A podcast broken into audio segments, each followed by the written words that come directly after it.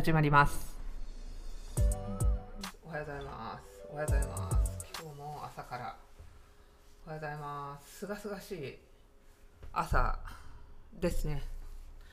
先週あんなに一生懸命話したのになんと録音できてなかったっていう大失敗をしてしまってもう一回撮り直したんですけどやっぱライブ配信ほどの熱量がやっぱ録音って生まれないですよね。あのちょっとメンバーだけにね次ホープエールの方でちょっとあの本当にこの根源の話をどんどんしていきたいなと思ってこういろんないろんな意味で私が裏ワンズをやってきたりとか、まあ、ビジネスやったりとかしてなんかあの究極なんですけど本当に白山姫神社行ってからすごい変わってきてるんですよ。いやな意識の変容ですかね。体も変わっちゃって本当にお酒が一滴も飲めない ほんまにいや飲んだら咳き込んじゃってお酒が全然入らなくなったんですよまあ、それは置いといてなんですけど本当に体と意識がすごく変わってきても体が変われば必ず意識は変わるんです。どっちが先かじゃないです。両方です。そして全部です。これ大内さん的に言う感じですね。大内さんって知名山のあのもうほんと素晴らしい先生がいるんですけど体も心も精神も全部整わないと一つにならないです。今なんか本当に一つになってきてるんですよ。じゃあ多分分かってもらわれへんかもしれないんですけど本当すごいんですよね。意識改革っていうんですか。もう明確なんですよ。やることが。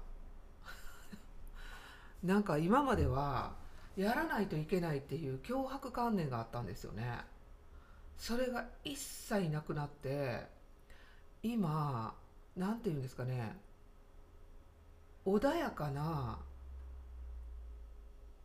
草原の中で一人佇んでる感じ。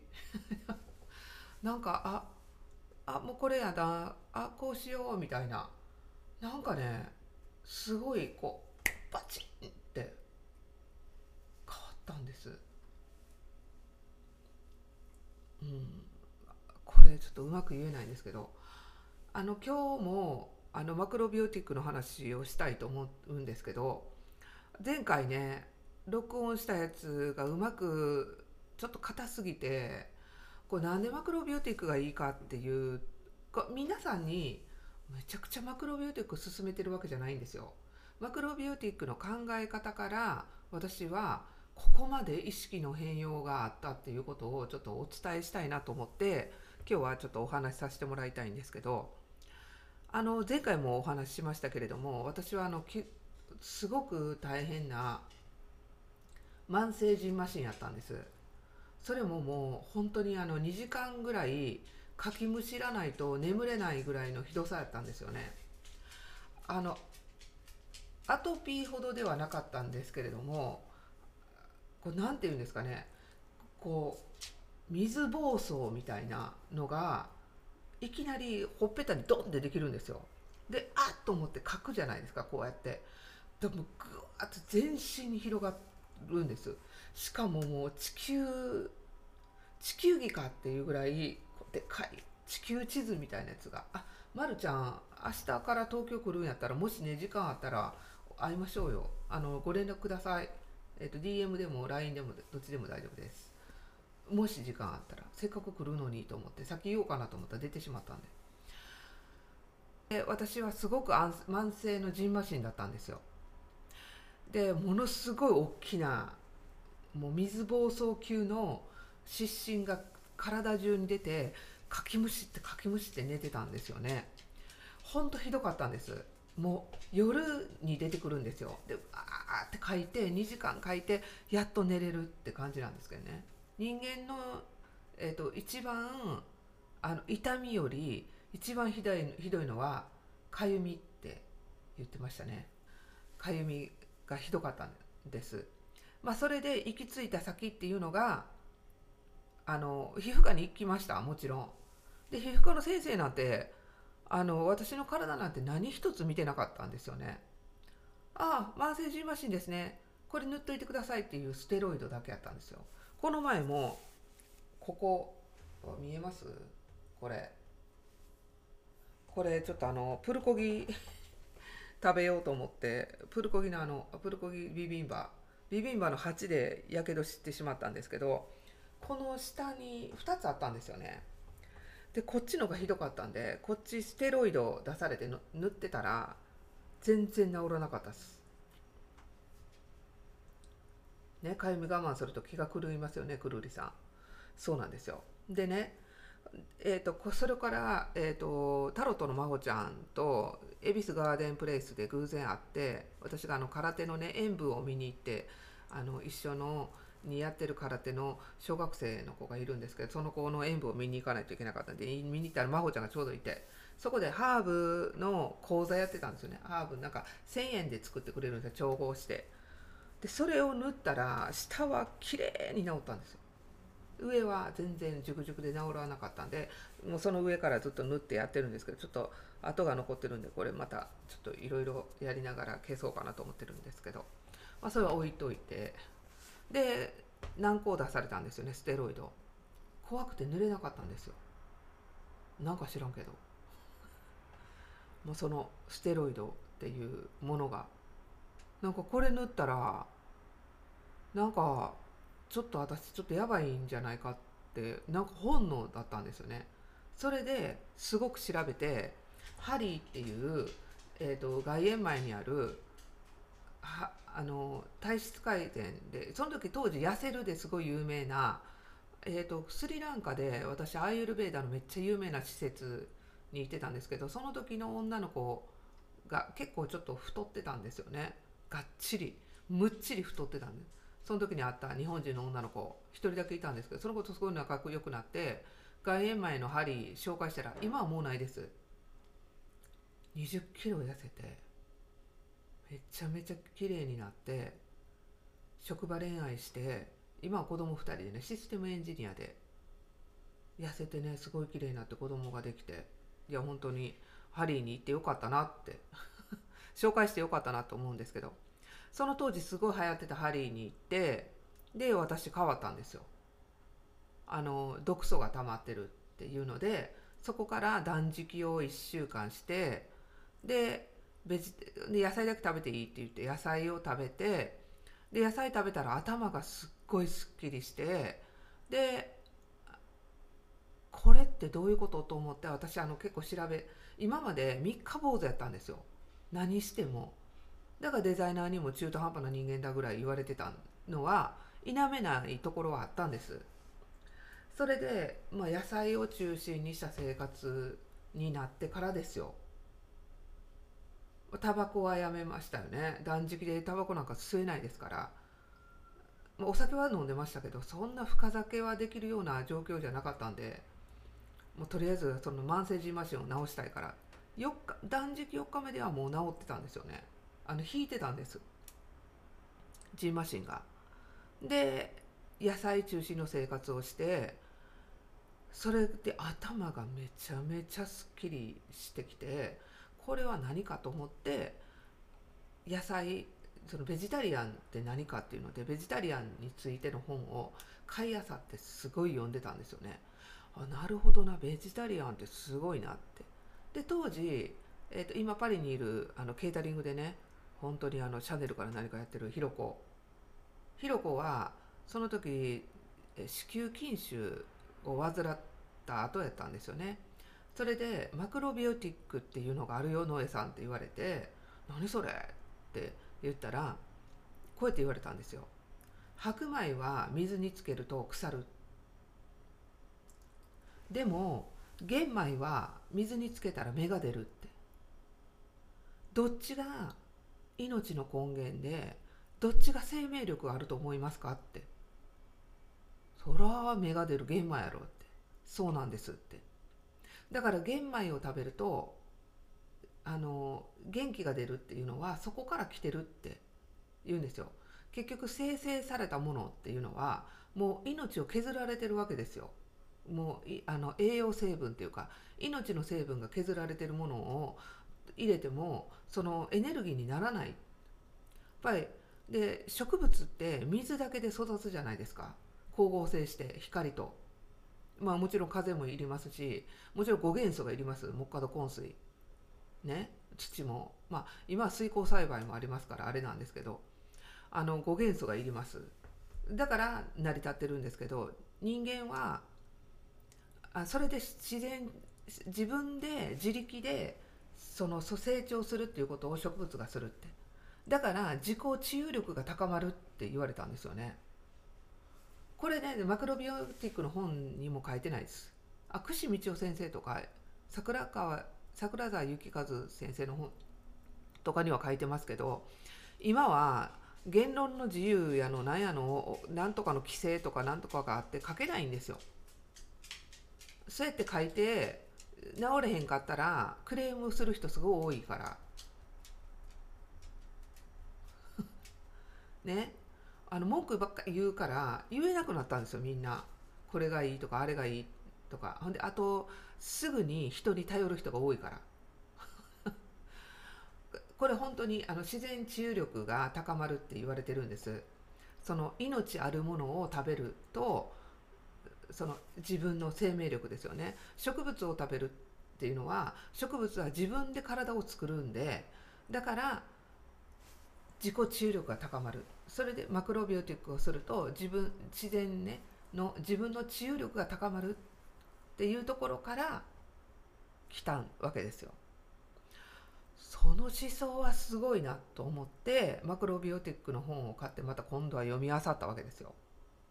マクロビオティック大全から串尾道夫先生の全部マクロビオティックが地球を救うっていう本も読んでははとこれはどうやら戦後日本が解体されて食文化が大きく変わったために我々本来の治癒力とか我々が持ってる神聖であったりっていうものがなくなったんだなっていうところにたどり着いたんですよ。ちょっと話はそっちにそれたらもうどんどん話した話はいっぱいあるんでもともと霊感はすごい強かったし小学校の時からちょっとあの見えたりとかもしたこともあったんですけどあの隠してます。だから人見たら分かるっていうのもあります。っていうのもあったんですけどこれをやってからもっとすごくなったんですよね。まあ直感もともとすごい直感型だったんですけどマクロビオティックを始めてものすごい勢いで直感力っていうのは高まりました。まあだからといって人生は楽になってなかったですけどね。いやそれで、まあ、マクロビオティックを始めました。まずもう食生活がまあそれでもまだご飯作ってたけど外食が多かったかな。ご飯を全部作るようになったんですよ。玄米水で戻してしかも玄米ってねみんなね簡単に思ってるけどすっごい消化吸収に悪いんです。なんで別にねあの悪意があって生成したわけじゃないと思います白米に。やっぱり食べやすいように食べやすいようにしたのが結果栄養分が剥がれただけ。なんであの玄米を本当にた本当にちゃんとして食べる時は最低でも夏場夏場は3時間ぐらいかな。冬場は6時間からもう丸1日ぐらい水に浸してから、えーと、圧力釜で炊く。そうするともちもちした玄米で食べれてあの、まあ、それでも噛まないといけないんですけどね。普通にみんな玄米玄米って言ってるけど玄米食べても吸収するどころかあの消化吸収しにくくて荒れてしまう人もいっぱいいます。子供さんには玄米は向いてません。はい。で玄米を取りすぎるとどうなるかってこれねまた全然違う女の人が書いてた大森和恵さんやったかなあの人が書いてた本であったんですけど玄米ってミネラル分あの体の中の毒素全部取ってくれるんですよ本当だからあの薬漬けやった人退院だまあそれでもですよ退院してすぐに玄米は良くないです。ゆっくりゆっくりで体のデトックスができるんで玄米をねそうやってもちもちにして炊いてもう最低でも40回ぐらい一口で40回以上噛んで食べる。っていうことをやっていったら毒素が抜けるって言うんですよね。で毒素が抜けるけど今度毒素を抜けすぎたら何抜くかって体中のミネラル抜くらしいんですよ。だから歯が悪い人が多い。私もすっごい虫歯なったんです。玄米食べ過ぎて。ほんまに。歯が悪い人が多い。マクロビオティックの学校行った時も先生前全部抜けてた歯。前歯も下の歯も。ほんで陰性が強いのよって笑ってた。陰性じゃねえだろうって思った。けど15年前に初めてマクロビシって恵比寿にある久志先生のところに初級コースだけ受けました。目から鱗。なんとなく続かなくてでしたが改めて今日の話聞いて食についてちゃんとしたいと思いますって。そうなんです。それでです。マクロビオティックを始めて本当に体が変わったわけですよ。まず毒素が全部抜けて8キロほど痩せました。1ヶ月で。1ヶ月が23ヶ月 2, 2ヶ月ぐらいかかったかな。まあ当お酒はね飲んでたんですよねでも。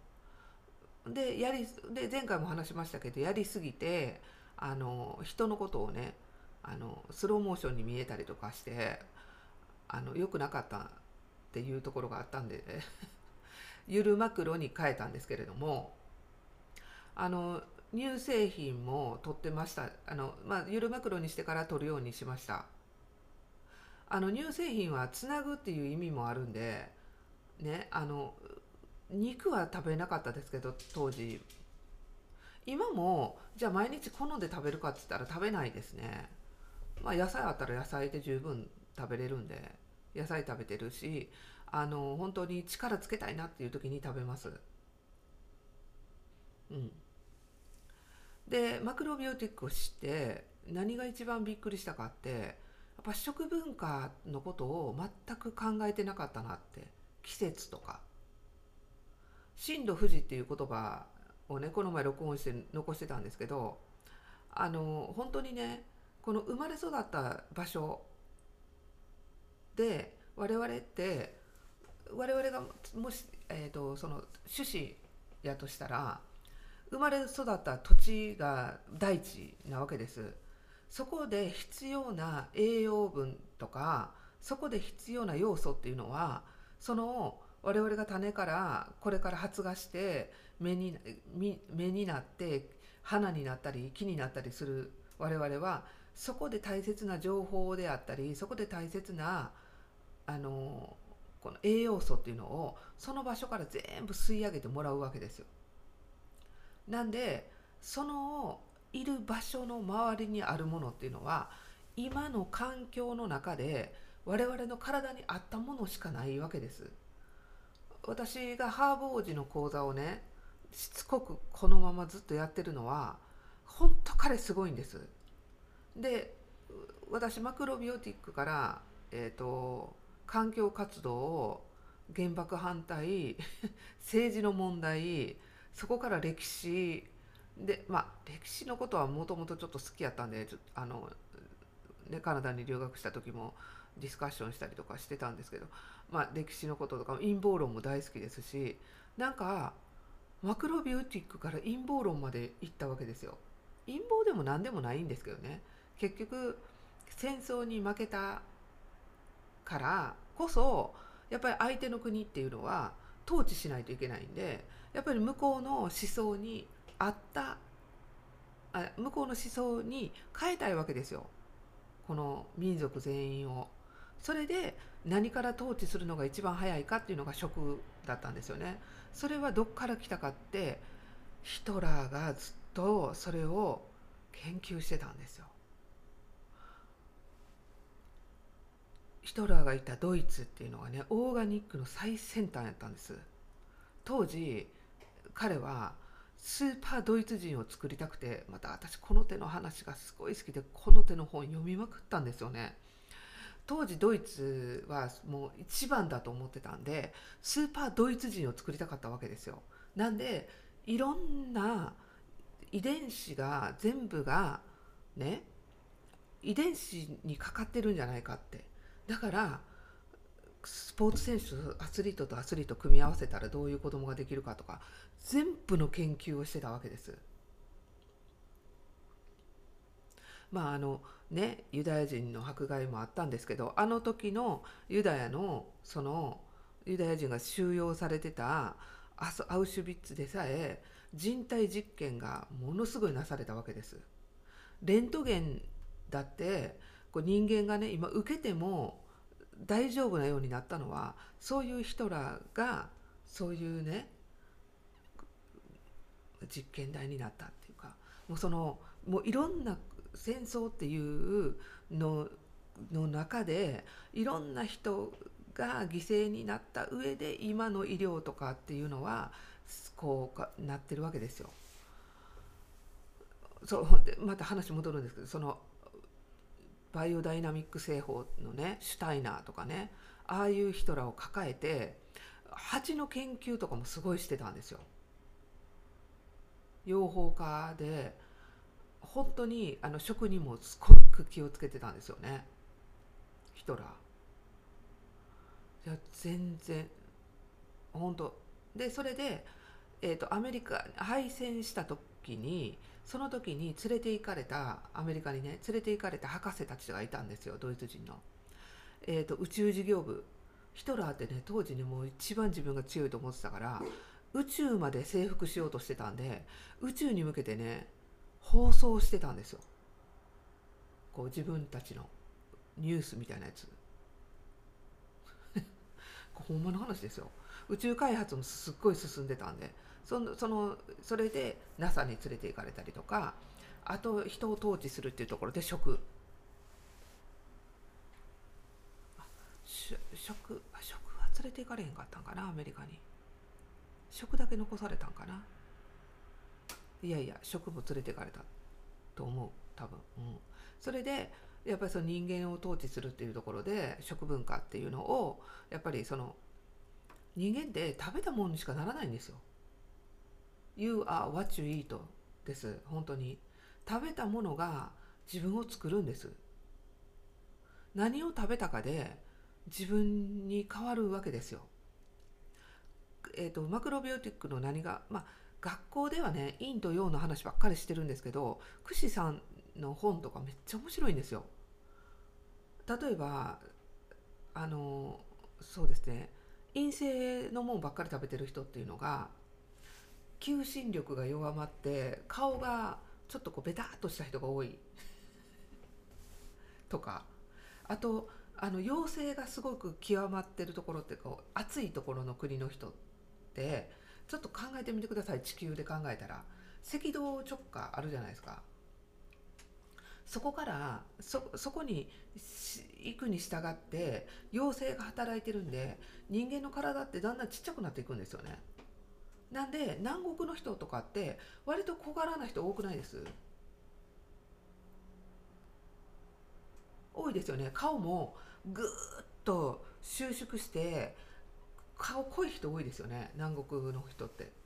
どうです？皆さん。コメントください。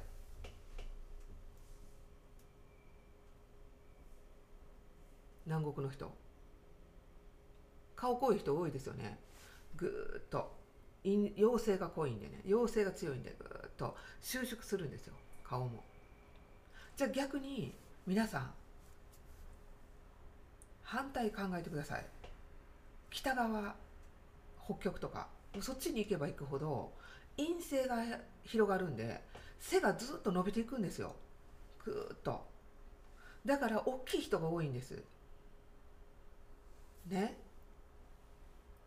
大きい人が多くてスーッとしてません？ロシア人スーッとしてますよね。陽陰性が広がるから体も大きくなるわけですよ。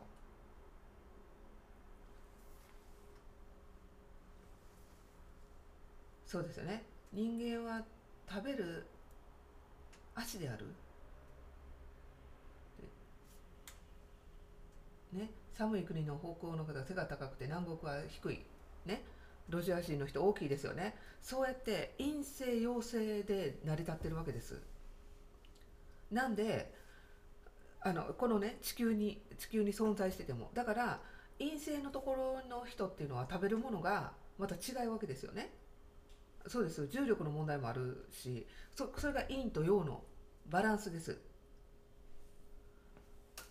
我々、まあ、日本って四季があるじゃないですか。だからその四季に合わせた体になってるわけですよ。6月の湿気でも耐えれる体になってるしね冬でも耐えれる体になってるしでもそれに合った地球は恵まんでくれてるわけですよ我々に。夏にねスイカ食べたりきゅうり食べたりするのはもちろん水分も多いですけどミネラル分がたっぷり豊富なんです。我々っていうのは汗ででどんどん出てますけどミネラル分も出てしまうからその夏にミネラル分を取った方がいいわけです。だからあのミネラル分が豊富なやつを食べるんですよね。だから理にかなってるわけですよ全部。もう我々に必要な体っていうのは体体に必要なものっていうのはその震度富士。この我々の環境下の中で育つものが一番我々の体に合ったものを食べるから病気にならないんですよ本来は。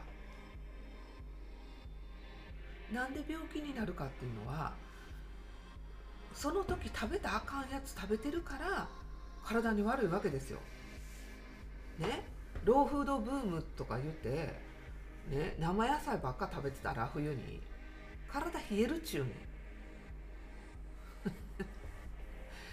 いや24節気ですか？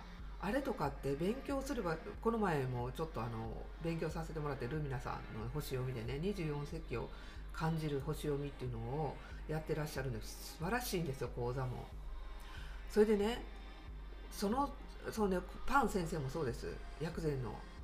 本当にその12ヶ月じゃなくてその12ヶ月をまたさらに細かく分けてこの全てのサイクルがあるわけです。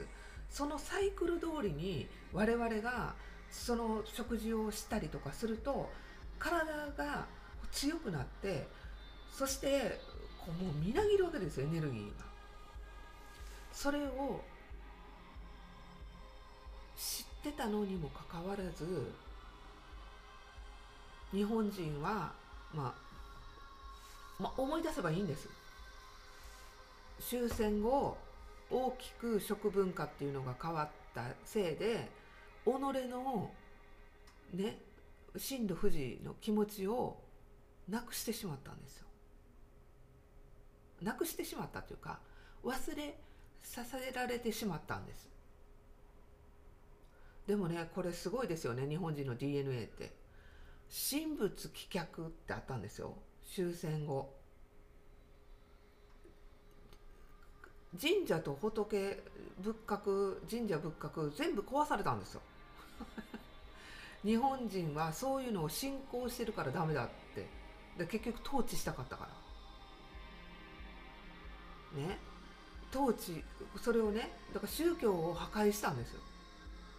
我々がもともと持ってた宗教を破壊しにかかったんですけどこれが日本人がすごいところでどれだけやっても日本人は神聖を忘れなかったんですよね。無理じゃないですか。だってもともと我々 DNA であるんやから。で八百万の神とか宿る国に生まれてきたんやからそんなもん壊されようが何しようが絶対大丈夫っす。神仏をね我々はもう本当に大好きじゃないですか。思い出す。思い出す。でもしょうがないですよ。それがアメリカが悪いとかそういうわけじゃないです。そういう歴史が必要だったんです我々には、まあ、そして体がこう体が悪くなったらもちろん心も壊れていくわけですよ。誰コンビニなんか作った？もちろん便利なんはいいよ。本当にね最近ね30分超えちゃった。でこの話したらもう何時間でも喋れんねんけど。いやそれ思い出したんですよ私。やらなきゃと思って。最近ねあの具合悪かったじゃないですか。風邪ひいたりとかして。皆さんおにぎりとかあの米炊いておにぎりとかってどうやって結んでます？暑いからってサランラップで結んでません？絶対ダメです。せやめて。おにぎりは素手で握ろう。絶対に。これあの岸紅子ちゃんのねセミナーでちょちょっと紅ちゃんもちょっと今度オンライン呼びたいなと思って。手のひらに常在菌っていうのがあってこれすっごく詳しいんですよ。我々に必要な菌っていうのが手のひらにあります。ね。それをおにぎりにして握ることによってこの菌っていうのがおにぎりのにおにぎりと一緒に育まれて菌って悪いもんじゃないですもうあれね人間をね多分壊しにかかってるなと思うんですよ。あの菌が汚いとかね。あ何でもシュッシュシュッシュして。菌がないと生きられないです我々の体は菌の塊なんで。全部が菌です言ってみたら地球が菌なんですあの金貨の金じゃないです。金の金ですこの菌がねこの菌たちがすごく体でいいハーモニーを作ってくれるわけです。なんで自分が具合が悪い時は自分の菌を育んでそれを食べるんですよ。サランラップで包むサランラップで握ったおにぎりと自分の手で盗んだおにぎり。エネルギーが全然違うの騙されたと思って今日からやってほしい。実験してほしい。米を炊いて素手で握ったおにぎりとサランラップで握ったおにぎりを2つ昼に食べてじゃ朝に食べてもいい握ったやつと昼にサランラップ握ったやつ食べて比べてほしい。元気が全然違う。あかん熱くなってしまった朝から。本当にねこのちょっとねこだわりなんですよ私の。この食についてっていうのをね皆さんにね知ってもらいたいなと思って。マクロビオティックって玄米菜食の話じゃないです。マクロビオティックっていうのは日本人古来の食べ方を教えてるんです。名前が洋風になっただけ。日本人ってやっぱ西洋文化が入ってきて西洋に憧れるように仕向けられたんですね。日本人はちっちゃいから大きくならなあかんと思って牛乳をいっぱい飲まされたりとか。まあもちろん欧米化が進んだからこそ体がねやっぱりスタイルがいい人らがどんどん増えて韓国もそうですよ。昔の韓国人とかもみんなね日本人もそうですけどちんちくりんやったじゃないですか。それがやっぱ食の欧米化が進んでいいぐらいにハイブリッドになってきたわけですよ。そのハイブリッドな部分も残しながら日本古来の食文化も理解して自分で融合していけばいいんです。そういう話です。何かが悪いわけじゃないです何かがすごくいいわけじゃないです。このコンビネーションが一番なんですそこから全ては始まるんですということで皆さん暑い。月曜日から。大丈夫かなこんな話で。大丈夫？大丈夫だったらハートください。ライブ配信でね一方的に話してるわけじゃないんで。大丈夫でしょうか？朝からこんな話で。ありがとうございます。それをね皆さんにちょっとお伝えしたいなと思って朝活。活入れてくれあんたらちょっとコンビニのサンドイッチ買うんやったら自分でサンドイッチ作ろうな。運命が良くしたいんやろ。運気も上がりたいやろ。運気ね。全部気やで。自分の気上げるには。食べるもんが全部やで。ということで皆さん朝から吠えるで。ぬい活。今日 今日もこれを録音してちゃんとあのちょっとは編集ちょっとは編集しますよ。全部は編集しませんけど。そしてえっ、ー、とポッドキャストに残しておきます。これは誰かを批判したりとか何かが悪いっていう番組ではないです。ちゃんと知ってあなるほどなって思ってほしいんです。何かを傾倒してやれっていうわけじゃないです。ちゃんと知ることが大切なんです。ということで皆さん今日も良い一日をお過ごしください。ちょっとこの話は少しずつ深めて分かりやすく皆さんになるほどと思ってもらうようにやっていきたいんでよろしくお願いします。ということで皆さん良い一日をお過ごしください。Have a nice day. 良い一日をお過ごしください。